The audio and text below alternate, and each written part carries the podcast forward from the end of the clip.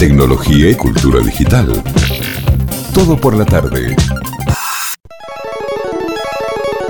Las personas no crecen. Tan solo cambian el precio de sus juguetes. Momento Gamer. You win.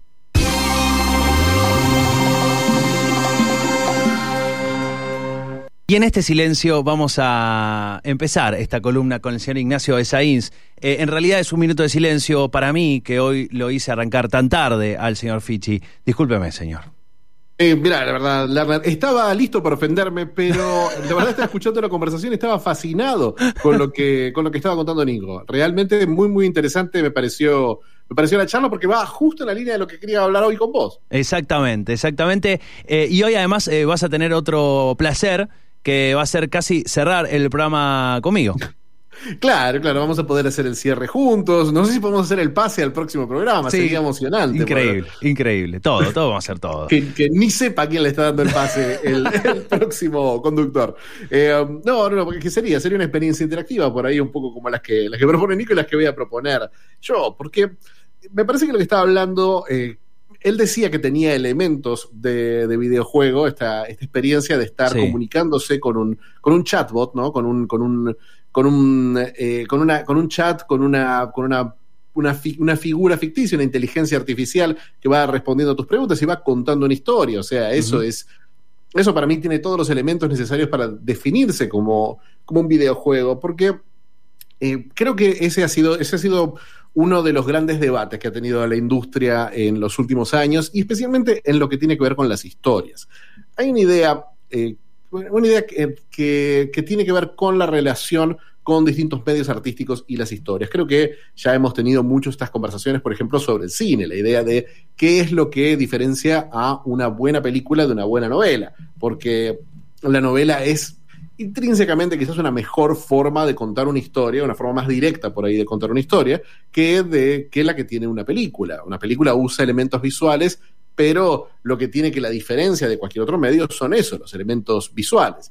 Y ese debate estuvo un poquito en, el, en el- la época, en, eh, alrededor del medio de los videojuegos estuvo un poco esa, esa charla. Eh, no sé, no sé, Fer, si vos tenés experiencia con aventuras gráficas, si jugaste las famosas aventuras de LucasArts, Sí. Monkey Island. Sí, sí, cosas. hace mucho que no, pero sí, y, y además, eh, más allá de la, de la aventura gráfica, siempre el, el, tu el Elige tu propia aventura eran libros, el libro, más allá de las experiencias gráficas, eran libros que a mí me fascinaban. Eh, sí, también lo llevas por ese lado. Exacto, exacto. Siempre, siempre, siempre partimos de eso, ¿no? De cómo, cómo contar una historia que a la vez sea un juego. Y siempre está eso, siempre está el poder de la decisión como eh, lo que se llama la branching narrative, la, la narrativa en forma de ramas. Eh, la, Sí. la forma de contar una historia, pero poder irte por distintos caminos de acuerdo a el impulso que tenga el jugador. Eh, todas estas historias, las aventuras gráficas, eh, los Elige tu propia aventura, nacen un poco de eso. Y mientras los juegos se volvieron más complejos, más, más, más, más fieles, más, más fieles a la realidad, se hizo más complicado contar historias más complejas eh, que, que tengan estas ramas. Mientras más ramas pones, tenés que hacer un montón de partes Claro. del juego que otro jugador no va a ver. Entonces, sí se complicaba, porque un Elige tu propia aventura es un libro que si vos lo vas a leer una vez, si vas a terminar una vez, lo lees en 20 minutos. Eh, lo lees mucho más rápido que un libro normal. Siempre se plantea que lo quieras volver a leer, quieras encontrar los distintos finales por ahí en búsqueda del, del buen final, ¿no? Del final feliz. Eh, y con los videojuegos es un poquito más complicado. Hay una cosa, hay un término del que se habla mucho que es eh, disonancia ludonarrativa, que suena muy, muy académico, pero es un término que se usa, que se ha, se ha alejado de lo académico y se usa mucho en foros, en discusiones, en redes sociales, aunque con, escribiendo eso ya te gastaste la mitad de caracteres de un tweet, igual se usa mucho en Twitter. La, la idea de la disonancia ludonarrativa es, vos tenés una historia, un juego que cuenta una historia, pero lo que haces en el juego no tiene mucho que ver con esa historia. Por ejemplo, tengamos el ejemplo más claro que es The Last of Us. The Last of Us es un juego de terror, es un juego en el que nuestros personajes se enfrentan con zombies terroríficos. Y los zombies son, los zombies terminaron con la raza humana, básicamente. Pero uno como jugador, a lo largo de la historia del juego, mata, ¿qué? 500, 600, 900 zombies y otros sobrevivientes y lo que pase por el camino. Uno es una especie de asesino serial que exterminó a todos los zombies del condado y aparte exterminó a todos los otros sobrevivientes que querían algo de uno. Mientras que en la historia, la historia los personajes siguen teniendo miedo a los zombies, siguen siendo vulnerables. Por ahí uno sabe que uno recibió 800 balazos y se los curó con una curita, Sí. pero, en- pero es la típica, ¿no? Que uno, uno, uno pasa eso, pero de repente hay una secuencia en la que el personaje de uno le disparan. Y no, y el personaje queda con la bala y tienen que sacarle la bala. Y vos pero me dispararon 5 millones de veces en el juego. ¿Por Sí. qué esta bala Y de me la tomé, historia? me tomé una mochila con forma de cruz roja y, y me Claro, curé. ¿por qué no se toma otra mochila si tengo 17 en el inventario? No sé dónde las llevo, pero las tengo. Eh, esa, esa lógica, ese, ese es el gran problema, ¿no? La, la disonancia ludonarrativa. La idea de que hay un juego que te está contando una historia, que la historia es medio cinematográfica, y un juego que estás jugando que no tiene nada que ver con esa historia. La realidad del juego no tiene nada que ver con la realidad que, que viven los personajes de esta película que estás viviendo en paralelo al juego. Sí. Entonces, esa, eso fue uno de los grandes debates. Y también una, una idea de que la, la narrativa era como, como, como, como, como que ensuciaba la pureza de un buen videojuego. Esto en el ámbito del, del gaming más independiente. ¿Sabes me, me pasaba también cuando, por ejemplo, hay una, una escena de determinado juego, no sé, puede ser de acción, donde hay que eliminar a determinado enemigo y a uno lo matan y eh, lo hace de nuevo y lo hace de nuevo. Y me acuerdo que hubo un juego que, mm, eh, na- nada que ver, ¿no? Pero el, el Gears, el Gear of War, el- la última edición, el 5, que lo había puesto en difícil, estaba muy difícil, creo que estaba en la dificultad más, más, más avanzada. Eh, y claro, el tipo me, toca, me rozaba y me destruía, básicamente. Y creo que la, esa escena la habré jugado, no miento, unas 60, 70 veces. Me vicié mal hasta que logré pasarla. Y pero en algún momento ya había adivinado cuáles eran los pasos de la inteligencia artificial. Más que ganarle por habilidad, le gané por estrategia. Eh, y en algún momento también me puse a pensar, che, que eh, se volvió como que perdió sentido la historia, porque yo ya sé cómo se va a mover, ya sé cómo me puede matar y voy a evitar que lo haga. Pero se ha perdido la historia en sí. Eh, sí, se ha perdido la historia. Ya, ya la base de que uno puede morir resucitar en un juego es como que rompe cualquier tipo de, de- de valores en juego, ¿no? De, de- de la idea de la vida y muerte en un videojuego tiene un sentido muy distinto, especialmente cuando uno sabe que resucita en el Sí. checkpoint de a dos pasos atrás eh, cada vez que muere. Por eso- una muerte dramática por ahí tiene menos valor. Por eso eh, pregunto, por eso tendrá tal vez tanto valor o se ve con, como algo muy, eh, digo, osado a veces eh, jugar en los juegos que tienen el modo de, de como hard, que solamente tenés, no podés morir, o sea que tenés una sola vida y si morís perdés todo el avance. Sí, creo que, eh, creo que se ve como, como narrativamente más interesante. Vos fíjate que esos modos hard son algunos de los más populares para streamear un juego, porque sí te hace sentir esa tensión cuando estás jugando. Si vos estás viendo a alguien que juega, por ejemplo, un juego como Fallout, Fallout tiene un modo que se llama modo sobreviviente, Fallout 4, que te permite jugar el juego sin, eh, con una sola vida. Vos podés salvar la partida, pero volvés eh, cuando, lo, cuando lo cargas eh, para, para poder sacar el juego y volver a cargarlo, porque es un juego que dura 40, 50 horas. 40, 50 horas en las que uno puede morir tranquilamente en la hora 38 y perder esas 38 Exacto. horas de progreso. Entonces, sí lo hace muy atractivo como espectador porque sí le da un peso a la narrativa, que es el ahí, ahí sí tienen sentido las cosas que uno está pasando dentro de la historia del juego, porque el personaje es realmente vulnerable. Pero la verdad, este, este debate se mantuvo, se mantuvo como algo muy, muy serio alrededor del, del gaming, como una, como una conversación que decías, bueno, ¿cómo hacemos para reducir esto?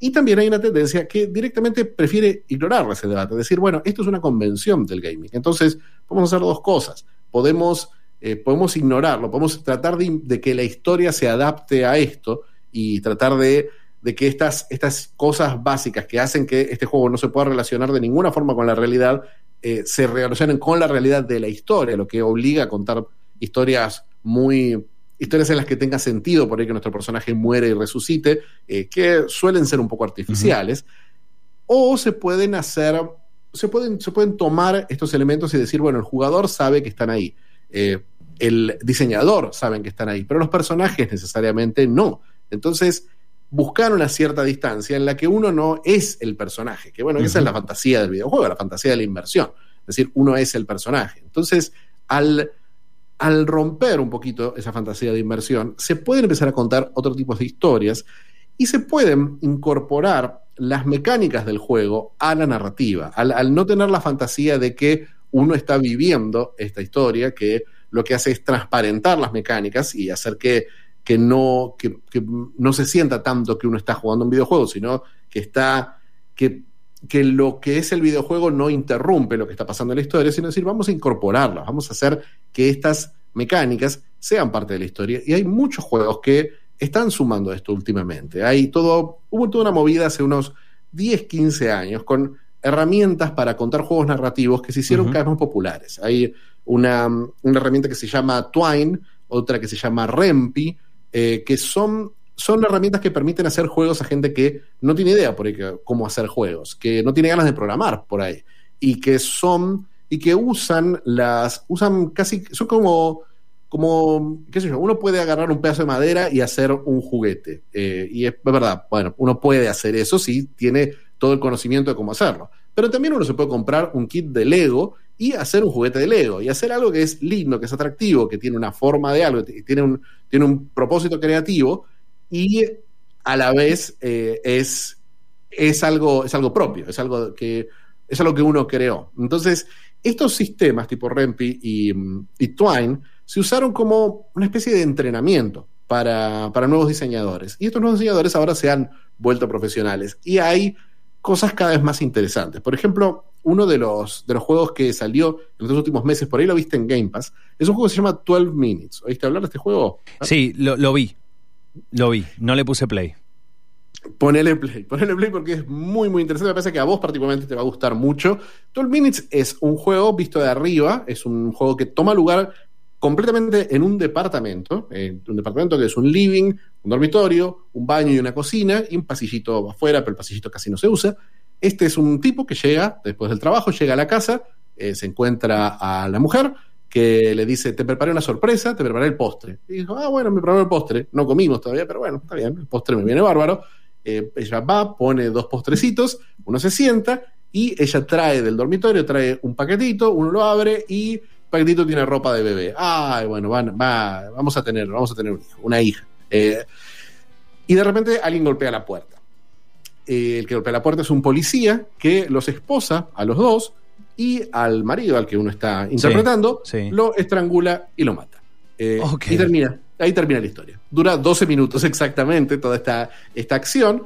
Y uno dice, bueno, esto fue un juego muy corto, el que quizás no tenía toda la interacción que yo quería, pero al final de, esta, de, esta, de esta acción, el personaje vuelve al principio, y no solo vuelve al principio, sino que vuelve al principio sabiendo que está volviendo al principio, sabiendo, diciendo, ¿qué tuve? Una alucinación, un sueño. Obviamente pasan 12 minutos, haga lo que uno haga, se repite esta acción, siempre todo termina en una tragedia. Uno por ahí puede encontrar formas de frenar al policía, o puede encontrar formas de, qué sé yo, de trabar la puerta, y el policía va a encontrar una forma de patear la puerta, de entrar. Me hiciste acordar, perdón interrumpa, pero me hiciste acordar, hoy estoy para, hoy me voy por las branchis. Eh, eh, acordar, creo que era una, eh, una parte de una serie de Amazon, creo, no sé si la viste, pero hay una, hay una escena, hay un capítulo que justamente habla de un muchacho que se queda a dormir en la casa de una chonga y que, no me acuerdo, soy tan malo con los nombres, y que em, baja del, edificio donde esta chica se estaba quedando porque tiene que ir a su casa, alimentar a su perro, etcétera,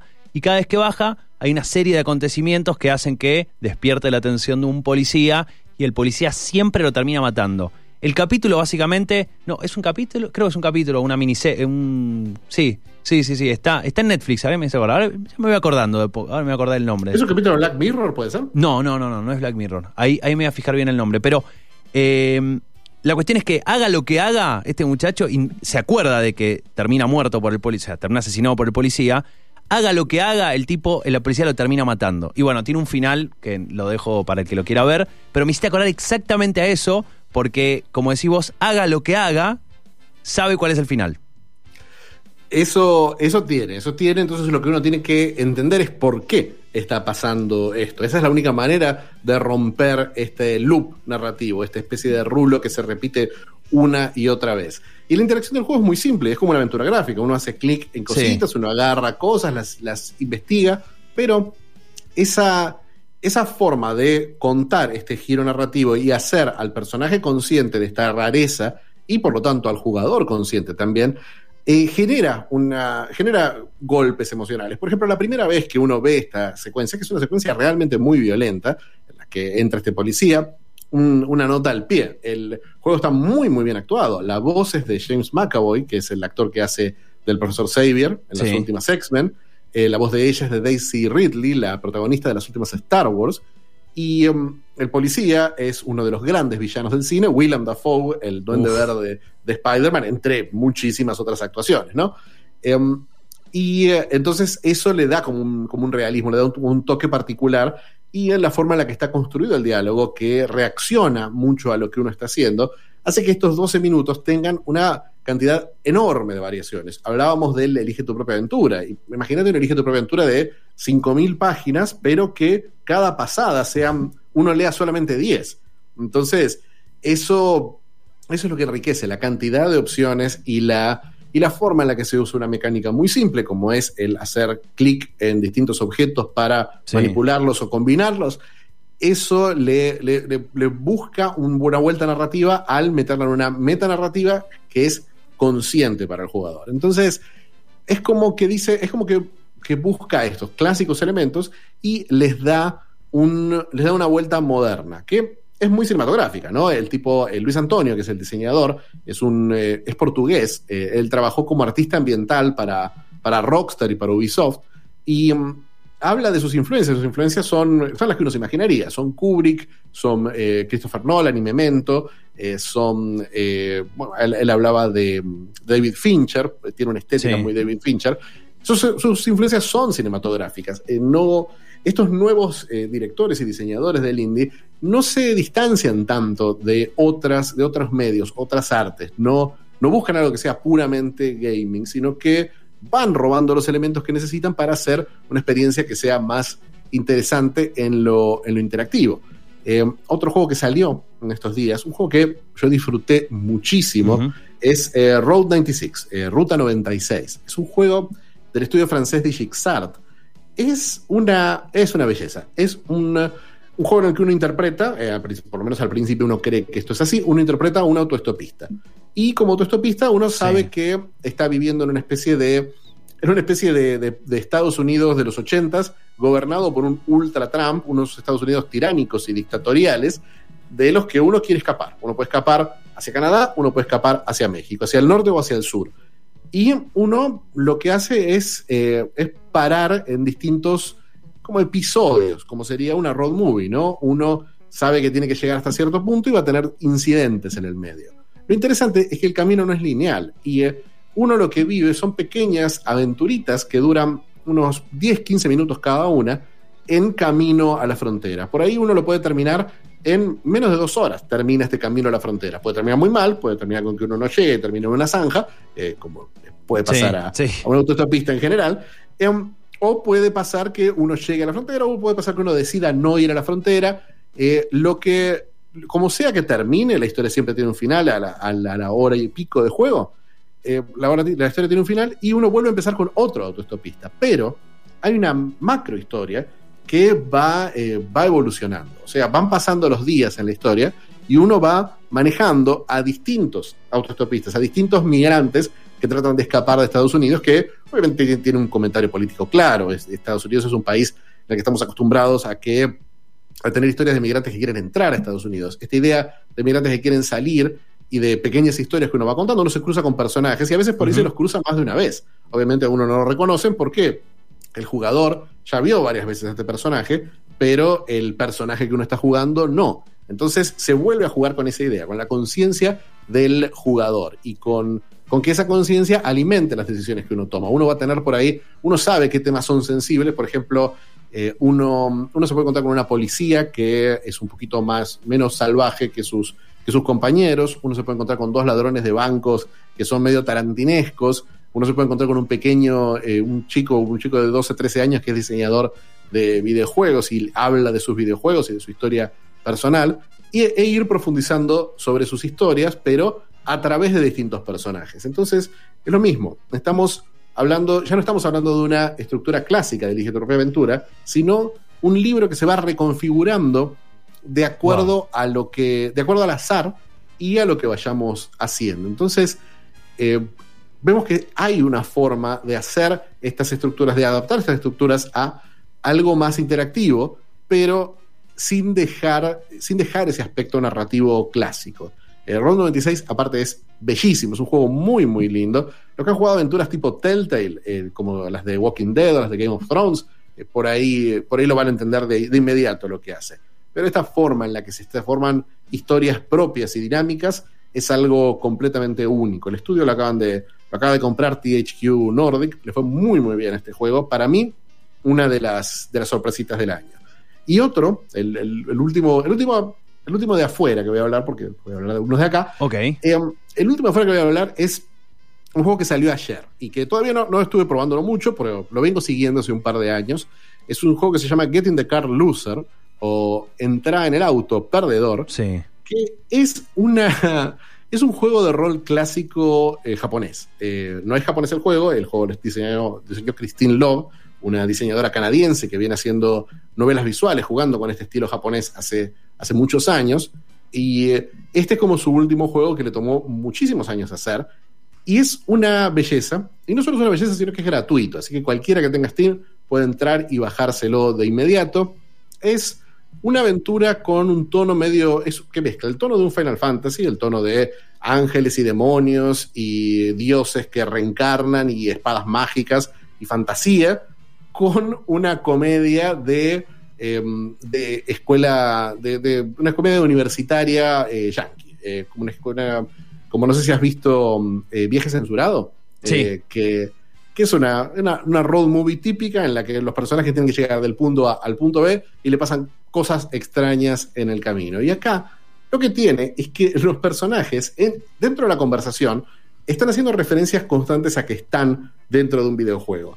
Pero no es una parodia de un videojuego, sino que ellos hablan de, bueno, entrar al menú y hacer tal cosa, eh, y ahora move esto y ahora apretar tal tecla, pero le hablan a, a, la protagonista, que es la que está interpretando uno, pero nunca es, nunca es un guiño, nunca es un rompo la cuarta pared, sino estos personajes, esta es la realidad de estos personajes y es la realidad de uno. Entonces, en vez de simular que los personajes no saben que están en un videojuego y que el jugador a la vez tenga que simular que, que, que tenga que tenga que tenga que disfrutar de ser engañado, de que le digan, bueno, ahora eh, abrí el cajón y entra eso. No, no es un cajón, es un menú. Así que apretá el botón y entra al menú.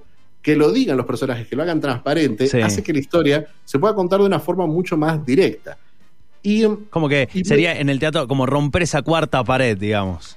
Como romper esa cuarta pared y no, y no romper la realidad. No es una obra, que, no, es, no es una metaficción, no es una obra que está hablando sobre la estructura de los videojuegos, sino que es una obra que reconoce que es un videojuego y sigue adelante y no tiene ningún problema con ese lado. Es como, es como una obra, es un poquito como seis personajes en busca de un autor, en, en, para usar una, una referencia, que los personajes están hablando de su, de su, de, del teatro, están hablando, están reconociendo que el público está ahí, pero no dejan por eso de contar una historia. No es el humor la, la, ruptura de la cuarta pared, sino que la cuarta pared es un elemento más en la narrativa. Y eso es lo que hace que In the Car Loser sea tan divertido. Me encanta que también lo juegue por el lado de la monetización. El juego no es, el juego es gratis uh -huh. y la historia completa uno la puede jugar gratis, pero tiene un capítulo extra que uno puede comprar por 10 dólares en Estados Unidos o en Argentina, un precio bastante justo, 200 pesos nada más. Bien. Uno puede, puede comprar este, este nivel extra que lo que hace es, por un lado, uno tiene un poquito más para jugar y por el otro lado, uno está contribuyendo con el desarrollo. No, todavía la autora no, no confirmó nada, pero se da a entender que si funciona este modelo comercial, va a seguir lanzando capítulos adicionales. Entonces, me parece, me parece que es muy interesante cómo este juego toma elementos de juegos más grandes, de estos juegos de rol japoneses, de estos, de estos juegos por ahí comerciales que te dan el primer capítulo gratis y los capítulos adicionales son pagos, pero los incorpora a una estética profundamente independiente y muy, muy arriesgada en lo que cuenta. Por eso ese Get in the Car Loser también es una belleza. Y una cosa que me, me, me, me enorgullece bastante es que la innovación no se termina en, Estados Unidos, aunque ninguno de los desarrolladores de este juego son norteamericanos, no son de Estados Unidos. Eh, Christine Loeb, la de, de Carl Loser, es canadiense, el de 12 Minutes es portugués, Luis Antonio, y el equipo de DigixArt es francés. aunque los tres cuentan historias, los tres juegos están en inglés eh, y tienen, están apuntados a un público que sabe inglés, es más por el, es más porque es el, idioma universal del videojuego que sea el idioma que hablan estos, estos profesionales. Pero en Argentina se están haciendo juegos, para mí, que, que en algunos sentidos están al nivel de estos que estamos viendo. En este momento, ya lo comenté un par de veces, pero quería profundizar un poquito. Este momento es la EVA Play, eh, que es parte de la exposición de videojuegos argentinos que te permite descargar demos de, de juegos. Y hay varias que me llamaron mucho la atención. En EVA, eh, déjame ver, quiero, no quiero decir mal la dirección, es play.expoeva.com. Eh, ahí uno puede bajarse demos de casi 40 juegos.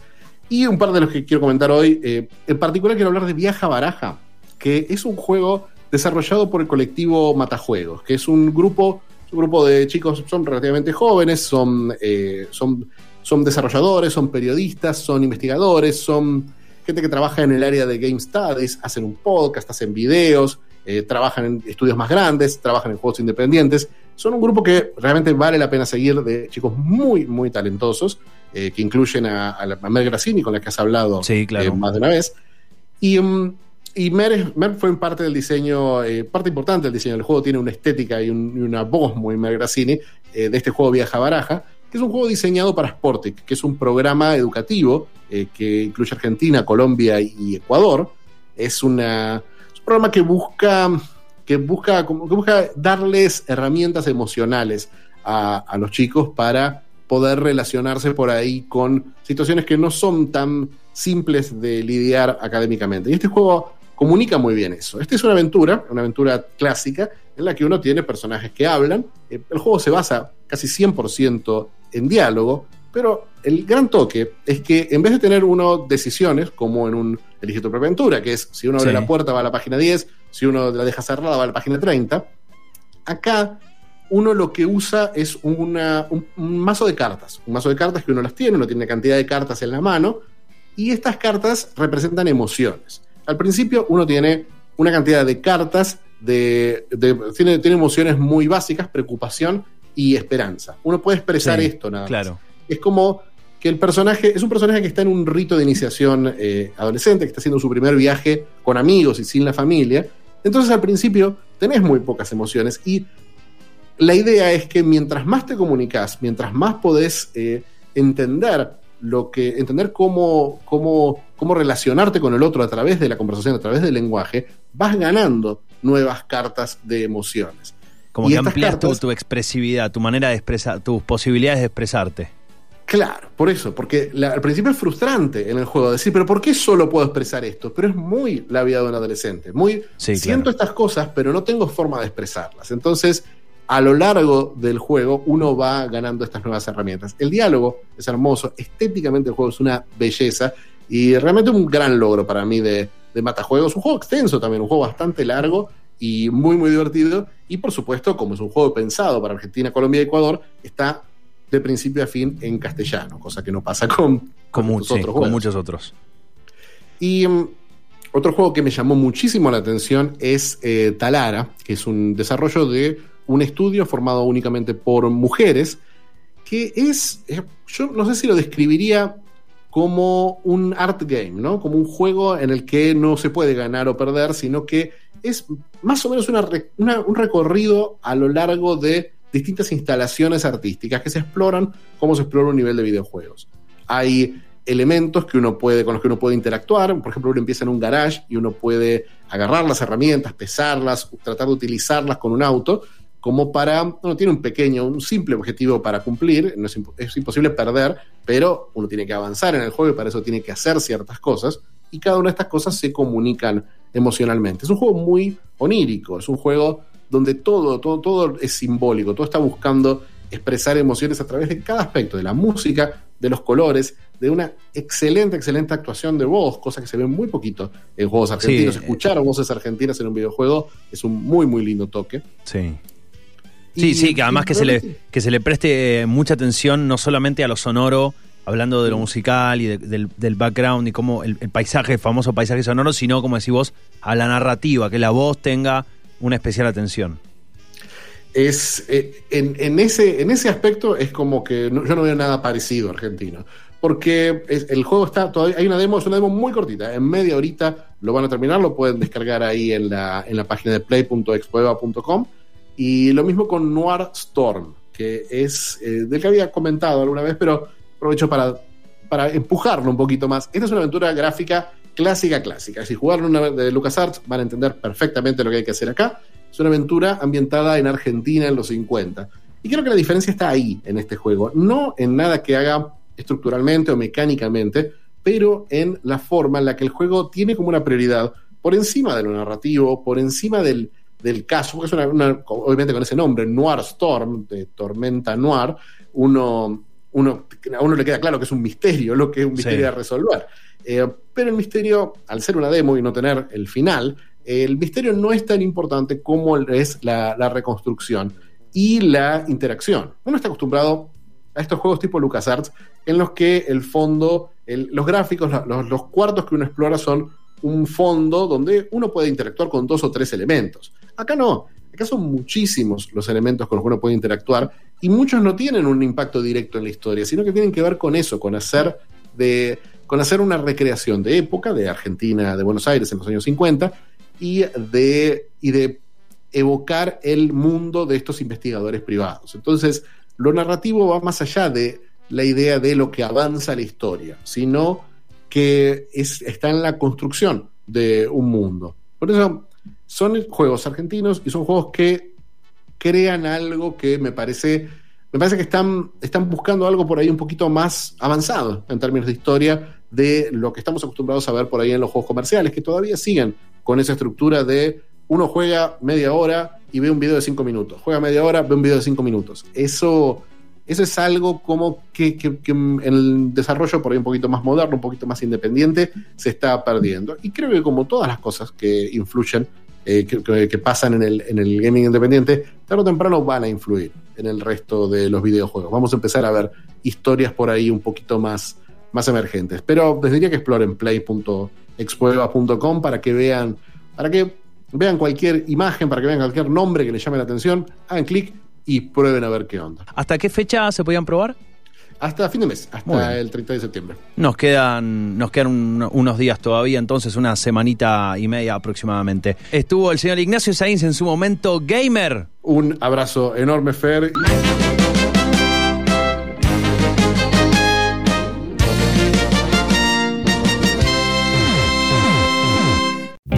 Tecnología y cultura digital.